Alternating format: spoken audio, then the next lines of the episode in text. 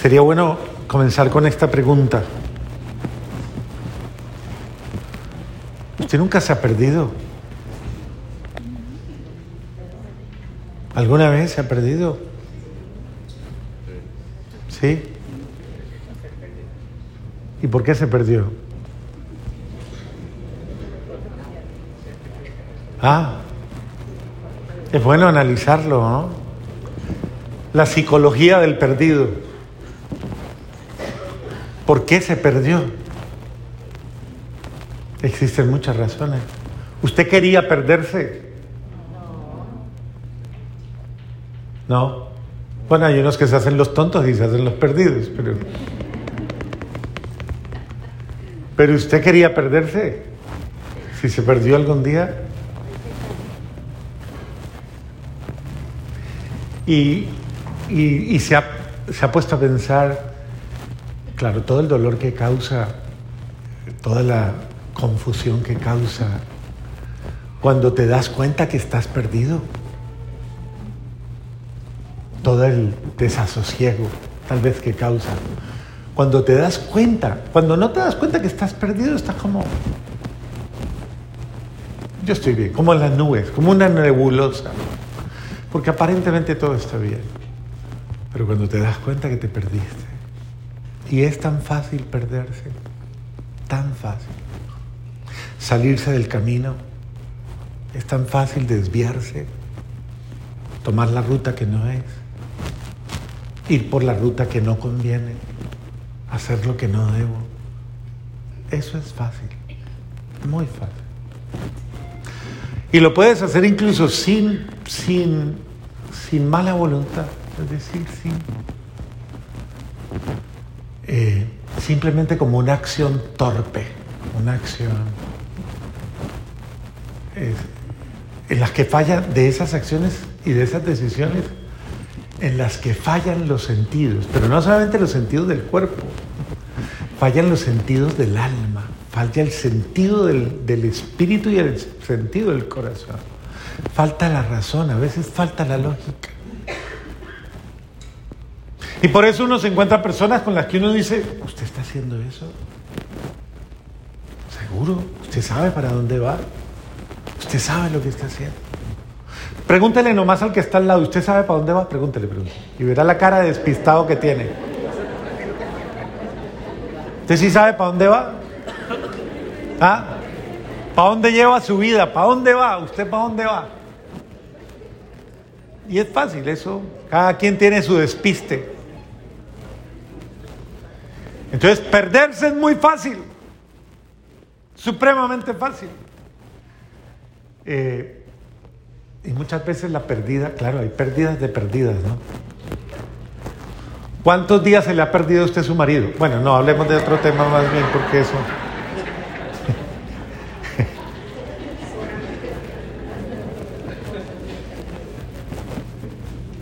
Hay quien se pierde, sí, y todo el que se pierde tiene su historia, ¿no? A veces convence, a veces no. Pero, pero es importante comprender que eso es la psicología del que se pierde.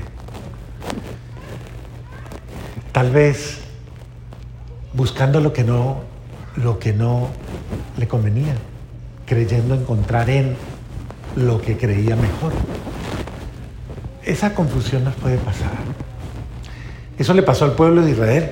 Miren ustedes, que con todo, y, todo lo que Dios lo ha guiado, todos los gestos de amor, y sin embargo, José, eh, Moisés se va unos días y solo bastó que él se fuera unos días e inmediatamente el pueblo comenzó a inventarse su realidad, a buscar lo que no debía buscar. Y comienza a salirse. Y Dios, que lo está observando y que está viendo, le dice a, Moisés, ¿cómo le dice? ¿Te acuerdas cómo le dice? ¿No? Vaya, mire, mire que su pueblo, su pueblo se ha pervertido. Lo mismo pasa en su casa cuando sus hijos hacen algo malo.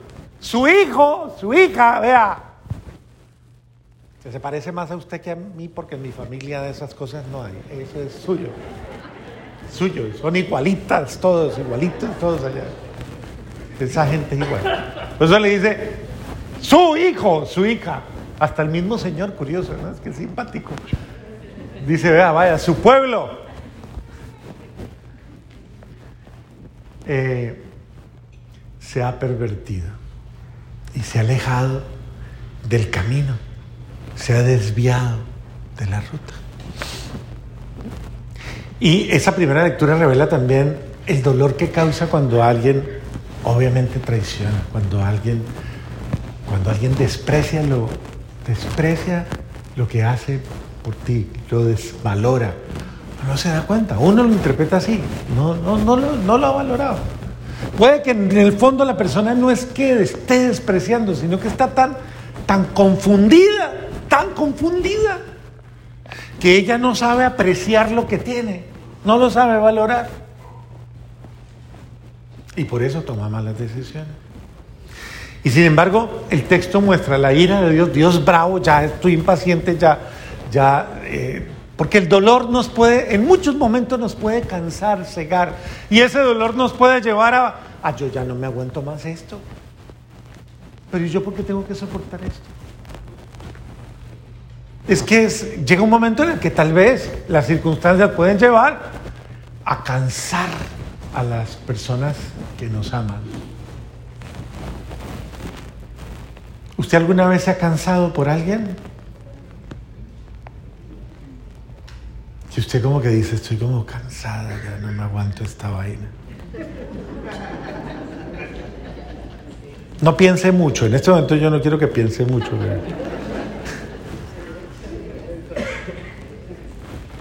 La pregunta más ideal también sería, ¿a quién canso yo? ¿A quién estoy agotando yo? Porque eso es importante entenderlo. No simplemente quién me cansa a mí, sino quién. Y a veces llevamos a las personas que nos quieren al límite. Y Dios en esta lectura está al límite, en la primera lectura. Ya no me lo aguanto más.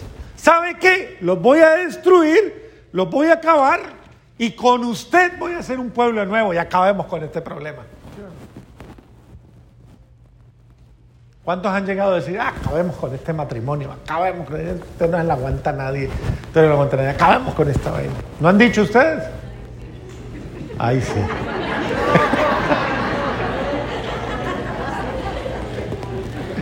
y ahí es donde aparecen los Moisés como los hijos, como los hijos. Señor, pero ¿cuánto le ha invertido usted esto? Acuérdese. ¿Cuánto le ha invertido? ¿Cuánto usted ha querido? ¿Cuánto lo ha luchado? Acuérdese lo que le costó la fiesta, que eso no fue barato. Muchas veces hay que recurrir a los, hay que buscar los recursos para ayudarle a entender al otro.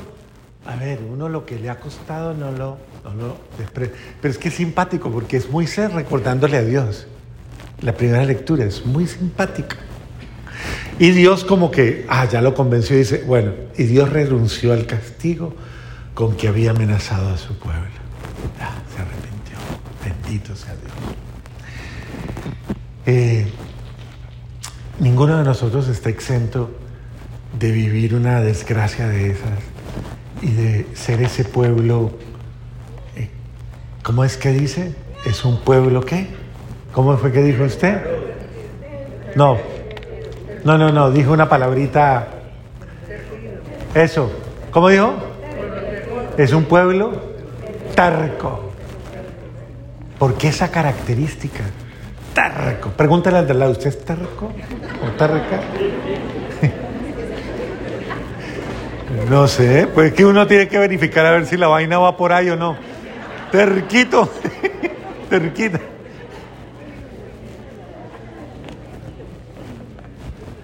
Entonces muchas veces vea que el problema se da es porque es que usted como, como dicen, vea, cerrado, cerrada, trancado, trancada y remachado por dentro. Y botaron la llave, dicen, y botaron la llave, nada que hacer. En el llano, porque yo trabajé muchos años en el llano, eh, colombiano, tiene una frase que es muy de los llanos. Dicen, es que parecen vacas desbocadas. ¿Han visto una vaca en estampida? Y no solamente esa, sino vaca. Yo no sabía que las vacas eran tan terribles que por donde meten la cabeza, meten todo el cuerpo. Entonces, por un alambrado, si la cabeza le cabe, por ahí se va. Pero tranquila que yo sé que usted no es así. Usted. Pasemos al capítulo de los tercos, más bien. Me quiero quedar con una frase. ¿A usted se le ha perdido algo algún día?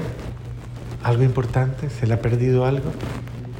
Bueno, yo sé que hay gente que adora el celular, el celular, el celular, ¿dónde lo dejé? Ese sí, le ha perdido. Le mata la vida.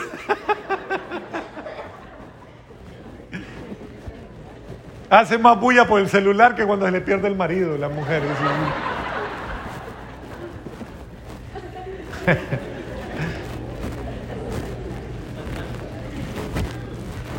Pero la sensación de perder, perder a alguien, perder a alguien, es una sensación muy dolorosa, perder a alguien.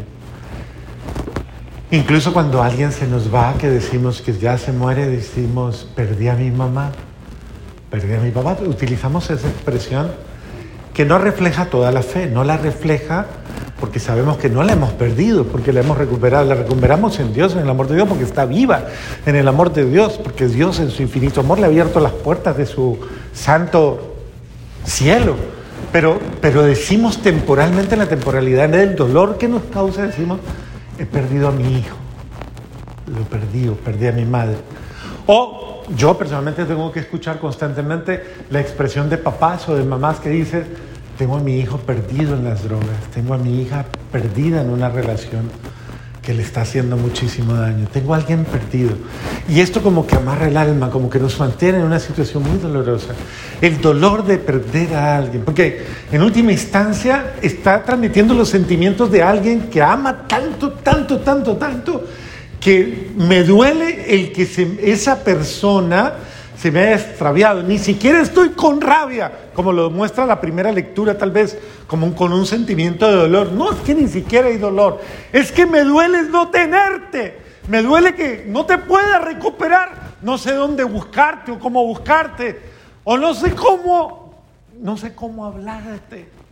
Porque puede que la persona incluso no se haya ido. Está ahí pero no le puedo llegar. Dígale lo que le diga, haga lo que haga. Esa persona no entiende. ¿Y cómo te recuperan? El dolor que se siente al estar perdiendo a alguien. Creo que esto es muy importante porque esto nos pone en el corazón del Evangelio de hoy. Mire por qué Jesús utiliza tres parábolas en las que va de grados inferiores a grados superiores. Se le perdió una oveja, se le perdió una moneda valiosa, se me perdió un hijo. Y en ese sentido Dios nos quiere transmitir ese sentimiento, porque Él lo que quiere decirnos es, yo he venido a buscar lo que está perdido. He venido a buscar al que está perdido.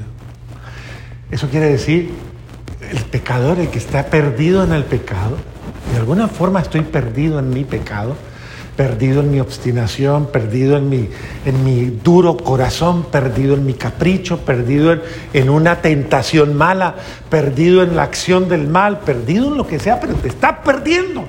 Y es importante que lo entiendas, estás perdido. Y hoy el Señor te dice, yo estoy buscando al que se me está perdiendo, porque me duele, me duele mi hijo, me duele mi hija perdida. Y es importante que usted lo entienda. Usted, a Dios le duele perderte. Dios no te quiere perder. Él es un mal perdedor. Y Él siempre quiere ganarte. Y por eso ese buen Dios no se da por vencido nunca. Por eso busca modos de encontrarte, maneras de llegarte, formas de hacerte que tú entiendas y que el mensaje llegue a ti.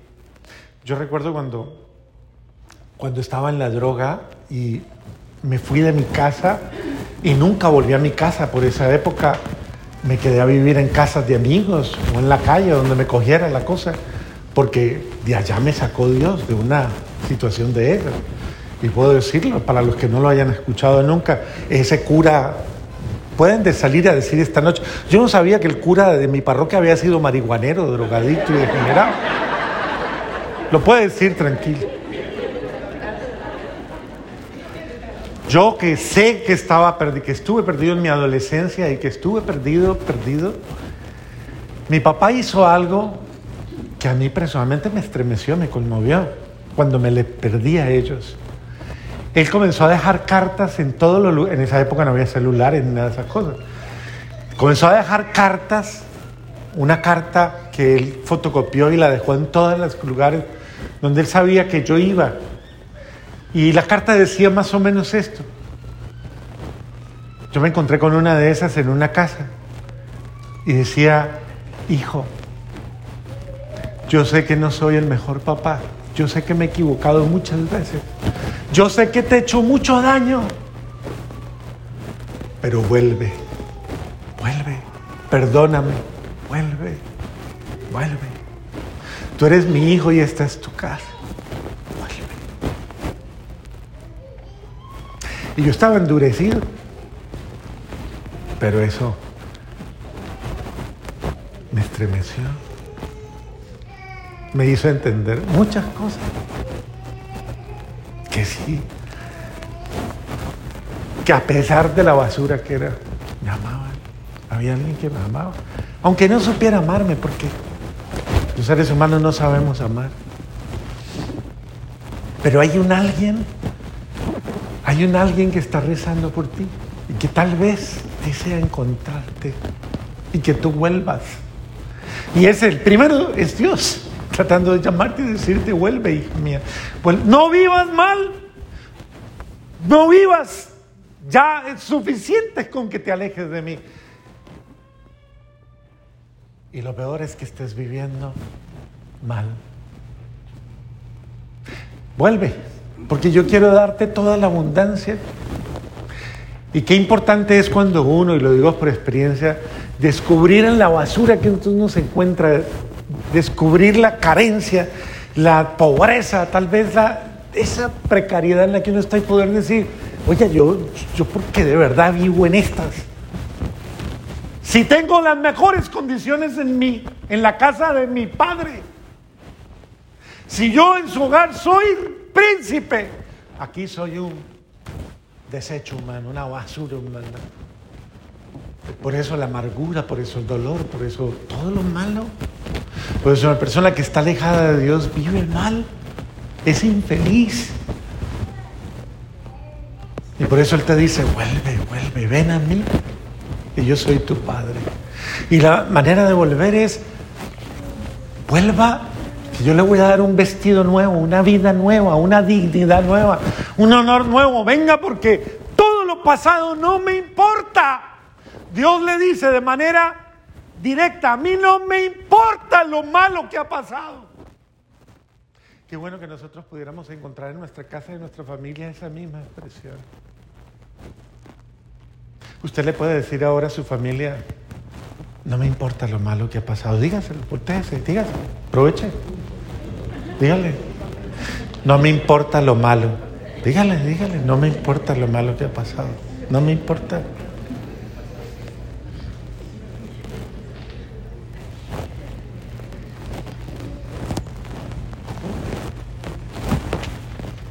Eso es buen corazón. Porque una persona no se define por sus errores.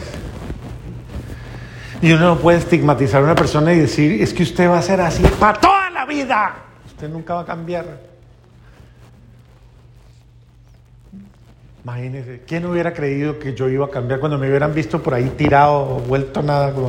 Y a nadie hubiera dicho, ve, y ese va a ser cura el día de mañana. Nunca hubiera dicho.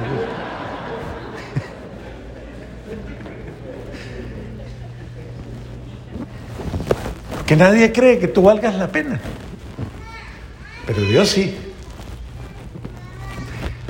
Y Él sabe, sabe de verdad sacar de lo que no sirve algo que sirve, algo. Entonces, Dios quiere rescatarte, quiere salvarte, tal vez salvar a tu esposo, salvar tu, salvar tu hijo, tu hija, pero no con, no. Mire que el padre, el padre misericordioso, este muchacho estaba allá reflexionando en su desgracia y dándose cuenta, por fin, ¿cuántos años pasaron? Se cansó de vivir mal, se cansó. Acuérdese, porque la vida buena cansa y la mala amansa. Dígale al de al lado, la vida buena y la mala. Dígale, usted ya está mansita, mansito, dígale, mansito. No quiere más. Pues se cansó de vivir mal, se cansó. Entre tanto que él reflexionaba, su papá no dejaba de salir todos los días a mirar y observar. ¿Cuándo regresarás, hijito mío? ¿Cuándo? Yo podría decir que era el amor de su padre el que lo llamaba con tanta fuerza que le hizo sentir ganas de volver a su casa. Era el amor de su padre, quien ya lo había perdonado y quien ya antes de que él se arrepintiera estaba deseando que volviera. Por eso cuando lo vio desde lejos, salió corriendo, no se aguantó las ganas. Corrió, lo abrazó, lo llenó de besos. Y lo rescató. Así arreglan ustedes los problemas siempre después de que pelean, ¿cierto? ¿Cierto que sí? Así lo hacen, ¿cierto? ¿Cómo lo hace? Bueno, sí, pero no me la vuelva a hacer, ¿no? Que sea la última, la última.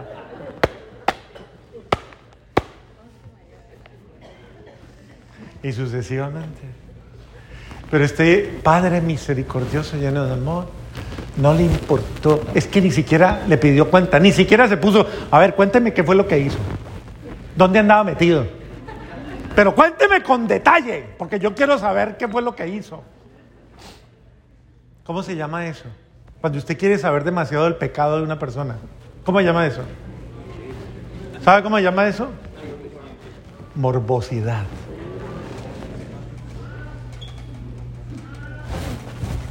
¿Qué interés tiene usted de saber? Usted ya sabe que esa persona cayó muy bajo, lo que haya caído. Tampoco se, imagine lo peor porque pues va a decir, pero ya no más, no hurgue el pecado, no más. Cuando el, el perdón es, ya no más, ya. Si va a perdonar, de verdad, libérese del odio, el resentimiento, la ira, el dolor, lo que sea. Amarre eso, suéltelo. Desencadénese de eso si va a perdonar, deje que fluya en usted solamente el amor. Y no más. No más, Padre. ¿Y en qué queda mi dignidad y mi dolor y todo lo que me hicieron? Y todo lo... No más, Padre, no, imposible. Bendito sea Dios. Entonces quédese con eso y usted verá, pues quédese solo, sola. ¿Qué va a hacer? El que ama y perdona, salva.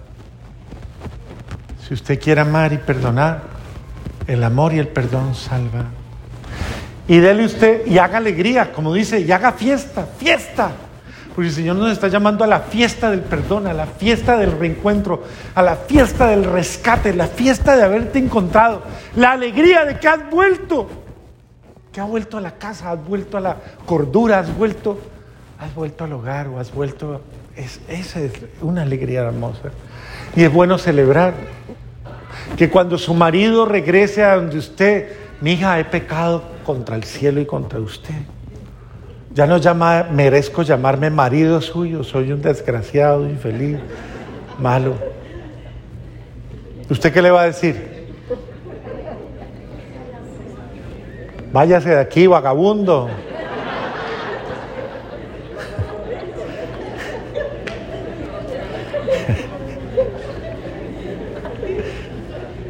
Mira lo que huele, pues que hasta huele, horrible, váyase.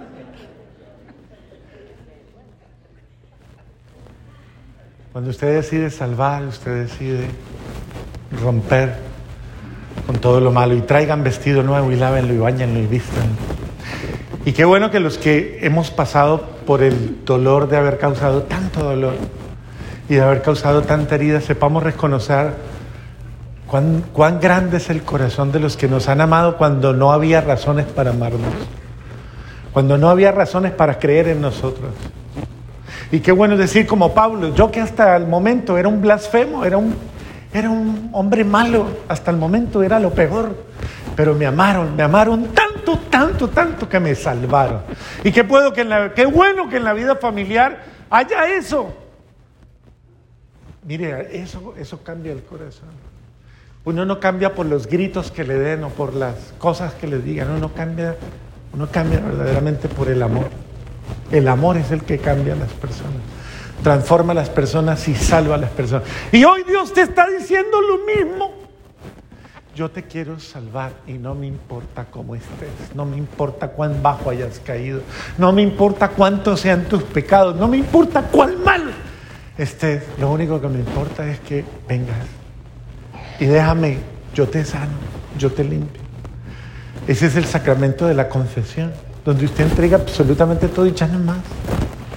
Y eso es lo que Dios quiere, que usted no viva mal, que usted no viva en el pecado, sino que usted rompa con todo lo que le aparta de Dios y vuelva a Dios. Amén. Renovemos nuestra fe.